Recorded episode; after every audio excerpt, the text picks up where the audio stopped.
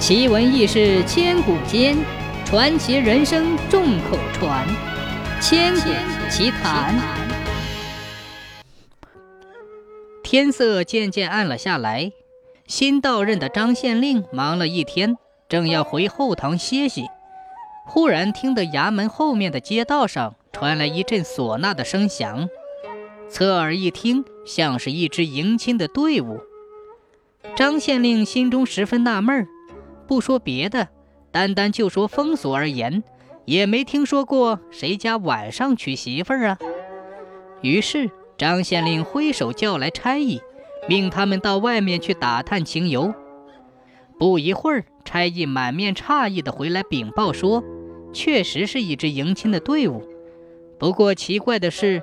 那队伍中，不管是新郎还是随从等人，人人闭口不语，面对旁人的议论和询问，全都哑口无言，呆若木人。张县令连连称奇，就细细思量了一番。这张县令虽然是科举出身，正儿八经的圣人门下，但因为他生性好奇，少年时曾专门拜师。学习过一些阴阳卜算之道，而张县令一来此地上任，就听闻当地百姓相信阴阳卜算之言，平日里无论破土盖屋还是置业开市，都要请阴阳先生卜算一番。在这嫁娶大事上，自然是不会马虎。如此说来，这支迎亲队伍就更加奇怪了，因为按照阴阳卜算之道来判断。非但眼下这个时辰不宜嫁娶，而且就连今天一整天，也是一个甲子才轮回一次的凶煞之日。今天婚嫁会被煞气所冲，轻则伤及自身，重则祸及全家。想到这里，一向心性沉稳的张县令开始觉得惊讶：这是哪家的迎亲队伍？又是找来了哪个先生给他批的八字、选的日子？莫非背后有蹊跷不成？张县令担心自己的出现会惊扰了人家的喜事，于是就带着差役避在一边，想等他们接了新娘，再次启程时，随后跟着返回县城。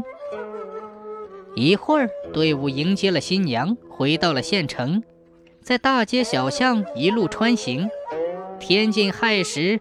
终于在一所大宅院的门口停下了。这时候，张县令长长的喘了一口气，问差役：“那是何人的宅院？”差役回答说：“启禀老爷，那是城中首富白员外的宅院。这白员外年过半百，却只有一位公子，年方二十。听说这位白公子自幼好学，一心想求得功名，很少在外露面。”这次娶亲的应该就是这位白公子了。张县令点点头，在寒风中裹紧了身上的衣服，靠着白员外家的院墙坐了下来，侧耳倾听着院内的动静。院内婚礼进行的很快，不到半个时辰的功夫，寥寥数十名宾客便陆续告辞离去，整座宅院渐渐的安静下来。时间一点点的过去了，张县令靠坐在墙外，直到宅内再次无声响发出，才回到县衙。清晨起来，草草擦了一把脸，张县令连早饭也顾不得吃上一口，就匆匆的派差役传唤白员外问话。白员外到了县衙，面对张县令的询问，无奈的长叹了一口气。把这夜半娶亲的缘由一五一十地讲了出来。原来白公子自幼好学，一心求取功名，二十岁了却从未考虑过终身大事。可没想到，就在数月前，白公子在庙会上见到了城南老刘家的闺女，回家后就害上了相思病。白员外见儿子终于动了心思，十分高兴。一打听。这老刘家虽不及白家富庶，却也是个小康之家，于是就请了媒婆到刘家提亲。可等到问来女方的生辰八字之后，请先生一核对，白员外顿时傻了眼儿，八字不合。若是单说这两个孩子以后居家过日子，倒是能够白头偕老。可就是迎亲这一关难过，整整一年里头，竟然找不到一个合适两个孩子成亲的日子。白公子得知此事，顿时茶饭不思。白员外请遍了这十里八乡的阴阳先生，仍是无法可解。直到前几天，一位高人登门自荐，面授种种机宜。白员外虽然觉得荒诞，可面对日渐憔悴的儿子，他才无奈地决定夜半娶亲。听完白员外的叙述之后，张县令十分愤怒。好个阴阳先生！白员外已是愁闷不堪，还为他选择大凶之日，实则是混蛋之极，居心叵测。张县令向差役喝道。速速去将那阴阳先生缉拿归案，本县定要向他问个明白。话音刚落，就听衙门口一声大笑，一位白面长须的中年书生缓步走进堂来，拱手一揖，笑道：“哈哈哈哈！不劳大人劳师动众，某家自己来便是喽。”张县令猛地站起，盯着这位不速之客，叫道：“是。”师兄，来的人竟是张县令十几年前拜师学艺、学习阴阳之术的同门师兄。张县令连忙喝退堂下众人，将那书生请入后堂，随后哭笑不得地说：“哎呀，多年不见，师兄还是这般爱耍笑。你既已来到我的地方，直接来寻我便是了，何苦弄出这么一件事来戏耍小弟？”书生说：“前不久，他听说张县令调任于此，特意前来相会。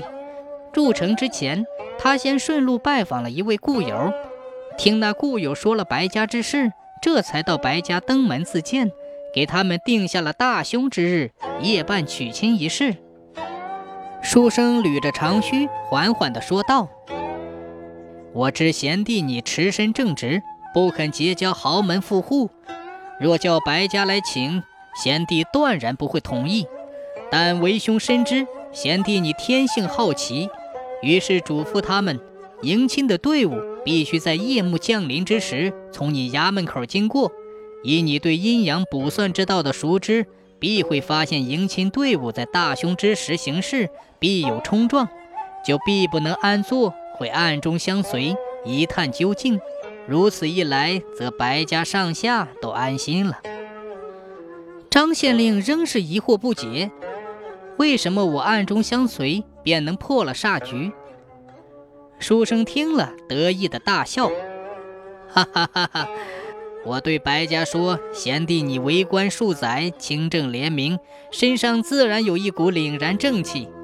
有你暗中相护，则凶煞不敢近身。”不料张县令听完，却哈哈大笑着说：“师兄过奖了。不过哪有什么煞局，这些都是百姓愚昧迷信而已。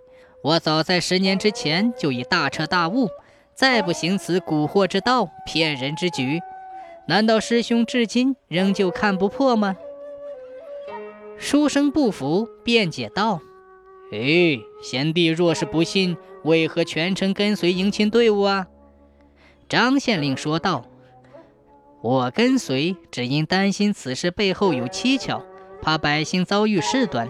如果能在他们发生事故的时候及时施于援手，小弟也算是尽了父母官的守静安民之责了。”书生沉吟片刻，面有愧色地说：“贤弟如此，实乃百姓之福啊。”自此以后。张县令更加全意守护治下百姓，渐渐的成了一方美谈。